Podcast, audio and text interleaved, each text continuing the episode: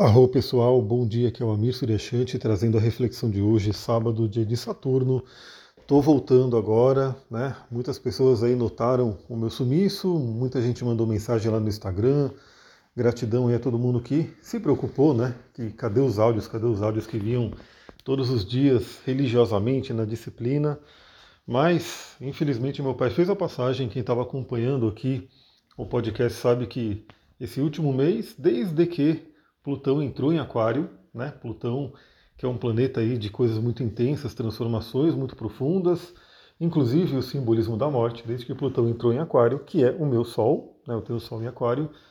Meu pai estava o mês inteiro ali, né, na UTI, no hospital, e melhora e não melhora, e ficava aquela coisa. E, enfim, né, quando chegou o dia de do Sol fazendo conjunção com Urano, ele acabou tendo uma libertação, né? Porque infelizmente ficar preso no hospital também não ia adiantar, né? E aí foi o que aconteceu. E aí a curiosidade, né? Porque eu via isso no mapa, né? O mapa astral ele mostra, eu não vou nem dizer que ele mostra as coisas do tipo tem que acontecer, vai acontecer, é fatalista, mas no meu caso era tanto indício, né, da questão da morte, do luto que ia acontecer, que eu falei, se não acontecer, realmente é um milagre. E eu pensei que podia acontecer um milagre, por que não, né? Eu tenho ascendente em peixes, né? O regente de peixes é Júpiter, o regente né, original, o antigo. Falei, por que não, né? Ter aí um, um milagre, mas no fim aconteceu, né? Como estava meio que previsto pelos astros. Para vocês terem uma ideia, meu mapa astral do ano, né? A revolução do ano já apontava para isso fortemente, né? Já tinha ali uma Lua em escorpião, numa quadratura exata com Saturno, o Saturno em cima do Sol, né, numa conjunção bem apertada ali. Então já mostrava né, o mapa do ano algo complicado e realmente o eclipse, a lua cheia, aconteceu na minha casa 8, que é a casa da morte. Então estava lá, né? Só que mesmo eu sabendo né, que isso provavelmente iria acontecer, a gente nunca está preparado, né? E quando realmente acontece, dá aquele impacto. Enfim, Estou falando aí, primeiramente, gratidão aí a quem mandou as mensagens. Eu fiquei bem sumido mesmo, não estava fazendo nada, basicamente respondendo mensagem nem nada. É, ontem eu até tentei gravar, mas não rolou de gravar. Eu falei, deixa dar um tempinho aí, eu me recompor para poder gravar, né? Porque também não adianta gravar e não trazer algo legal aqui para vocês. Bom, vamos lá. Dia de hoje, dia de hoje que está bem cheio, né? Bastante coisa. A gente é, eu gosto muito de mandar os áudios todo dia para vocês, até porque eu reflito no dia também. Então, um compartilhar, né? É como se fosse uma troca aqui de amigos, falar, está acontecendo isso, isso, isso, a energia do dia é essa. Eu vou passar rapidamente, né? A gente teve aí a lua minguante no signo de Aquário, que já inaugurou aí a fase minguante para finalizar aí essa alunação e do eclipse, inclusive, né? E a gente poder ter um pouquinho mais de tranquilidade. Então vamos aproveitar esse fim de semana com a lua minguante que estará em peixes. A lua já entrou em peixes na madrugada, uma e meia da manhã. A lua entrou no último signo do zodíaco. Lua minguante no último signo do zodíaco, num fim de semana, né? É um grande chamado, primeiramente, para finalizações, para ir terminando e eliminando aquilo que não serve mais, refletir profundamente na vida, né?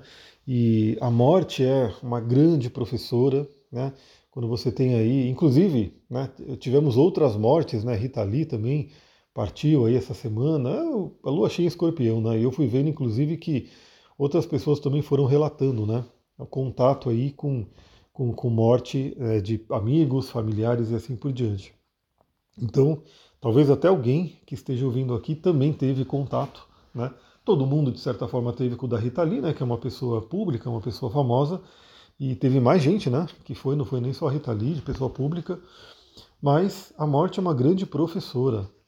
Ela mostra que realmente a gente tem que viver a vida com aquilo que importa. Né? E não ficar preso a coisas que realmente.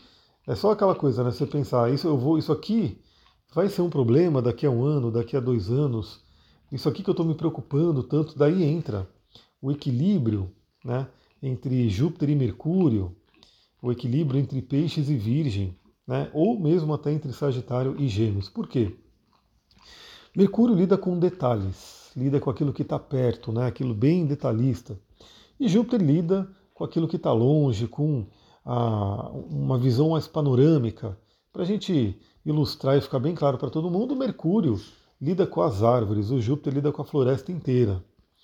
Então, se a gente fica muito preso a Mercúrio, ou seja, está ali, aquele, aquele, aquilo que está acontecendo ali, aquele detalhe está tirando né, a nossa paz, tirando aí o nosso sossego, a gente pode ir um pouco mais para Júpiter e olhar numa visão maior e perceber, né, será que isso realmente merece toda a minha energia mental, merece me incomodar tanto? E é interessante que estamos falando de Júpiter porque, novamente, o regente tradicional de peixes é Júpiter. Então, a gente tem aí um fim de semana que está ali bem com uma presença bem forte de Júpiter e de Netuno, né? Porque Netuno é o regente moderno. Então perceba, né, que é, muitas coisas que a gente se preocupa hoje, muitos detalhes que tiram aí a nossa paz, que causam problemas ali na vida, se a gente olhar para uma perspectiva mais ampla, é, talvez a gente ressignifique, elimine eles. Né, e fale isso aqui não deveria me incomodar tanto, não deveria estar atrapalhando tanto a minha vida, deixa eu olhar para frente, deixa eu olhar de uma visão mais ampla. Então, é um convite muito grande a isso. Inclusive, teremos aspectos que reforçarão esse tema, né? E a lua minguante, ela convida a gente a olhar para dentro, então a perceber aquilo que não serve mais, aquilo que a gente tem que eliminar, os aprendizados, a sabedoria que a gente teve, adquiriu aí nesse período e trabalhar essa energia. E que bom que caiu no fim de semana, né? Que o fim de semana tende a ser, né, para a maioria das pessoas, um, um, um, dia, né, ou dois dias ali, um pouco mais tranquilos, que podem propiciar um recolhimento, um ficar mais em casa e assim por diante. Bom, também temos um aspecto muito, muito interessante para esse fim de semana, vai, vai bater principalmente o fim de semana inteiro, né? Que é Vênus fazendo trígono a Saturno. Isso aconteceu agora, às 4 horas da manhã, o aspecto exato, e como é um aspecto de Vênus, né, não é da Lua, ele vai durar o dia inteiro, ele vai durar até amanhã. Então, eu diria que teremos um fim de semana inteiro, hoje e amanhã, para a gente trabalhar esse trígono de Vênus a Saturno, que é um aspecto bem interessante. É, os dois estão em signos de água, né? Vênus em Câncer, Saturno em Peixes. Saturno está em Peixes, então Vênus enxerga ali em Saturno a sua exaltação. Eu diria que é um aspecto que ajuda principalmente na parte do relacionamento a que a gente possa amadurecer né, questões de relacionamento, amadurecer o nosso relacionar-se, amadurecer inclusive possíveis feridas que a gente tem aí de relacionamento. Estamos falando de signos de água, signos de cura. Então você precisa curar alguma coisa em termos de relacionamento, você precisa curar alguma dor. Esse fim de semana pode ser bem interessante olhar para isso. Né? É um, um, fim de semana também para a gente refletir é, a, a, questão da durabilidade de um relacionamento. Né? Você que já tem um relacionamento, olhar para frente, a perspectiva do futuro, da durabilidade, né? da, da, de como um relacionamento pode te ajudar a ter uma estabilidade na vida também. Né? É, vale a pena lembrar que quando duas pessoas estão juntas ali, é interessante que as duas né, se ajudem mutuamente isso é uma coisa muito interessante, pessoal, porque é o seguinte: a vida ela é sempre feita de altos e baixos. A vida, a própria astrologia mostra isso, né? Então, às vezes, você está passando por um trânsito astrológico bem pesado ali, ele vai realmente influenciar a vida, não há dúvida. E, claro, a gente pode amenizar as coisas, a gente pode né, falar com o planeta ali, fazer uma magia planetária para melhorar ali a situação, mas tem coisa que a gente vai passar desafiadora, não tem jeito. E muitas vezes Enquanto você está num período desafiador, a sua parceria está num período mais fluente, mais tranquilo, os astros estão favoráveis ali, e aí isso se torna um ponto de sustentação, ou seja, outra pessoa tem uma força ali para te ajudar, e aí o tempo passa e o jogo né, muda, então de repente você vai para um, um trânsito mais favorável, um trânsito mais fluente, a pessoa vai para um trânsito mais desafiador, e aí a pessoa que está num desafio e você que ajuda ali, né, tem aquela força ali para ajudar, às vezes, os dois juntos vão estar passando por um período desafiador, então os dois estão passando por aspectos tensos, um segura na mão do outro e vão embora. E aí a gente pode também ter os dois passando por um período de fluência, e aí os dois seguram a mão junto e vão junto, né? vão crescendo juntos. Então a questão da, do relacionamento é bem interessante. Nossa, tem um avião passando fazendo um barulho, eu achei que já era o vizinho na furadeira, mas furadeira 5 e meia da manhã, estou gravando hoje, sábado, 5 e meia da manhã, ia ser esquisito. Então, durabilidade dos relacionamentos, a questão de né, você ter alguém com quem contar, é interessante refletir sobre isso nesse aspecto. Na parte financeira também, né? Então a gente tem aí o amadurecimento das questões financeiras, também possíveis curas aí de dores financeiras, de crenças com relação a, a dinheiro, a prosperidade e também pensar no nosso futuro, né? Vamos lá, se, se dependendo de como é que rolar meu dia aí, estou voltando aos poucos, eu trago mais insights ali no Instagram, né? Na, no arroba astrologia tantra, vou ver se eu consigo responder também o máximo de mensagem que eu consegui, foi muita mensagem mesmo que eu fui recebendo, gratidão aí a todo mundo. Bom, agora de manhã, 7 horas da manhã, a Lua faz um bom aspecto com cabeça e cauda do dragão. Então, reforçando aquilo que eu falei de é, eliminar aquilo que não serve mais, né? não se apegar a detalhes que nos atrapalham e realmente se sintonizar com aquilo que ajuda a gente a seguir o nosso caminho, né? a viver a nossa missão de alma, o nosso ticum. Às 11h30 da manhã, a Lua faz um bom aspecto com Mercúrio. Um aspecto bem interessante. Mercúrio está lá em touro, já finalizando aí sua retrogradação.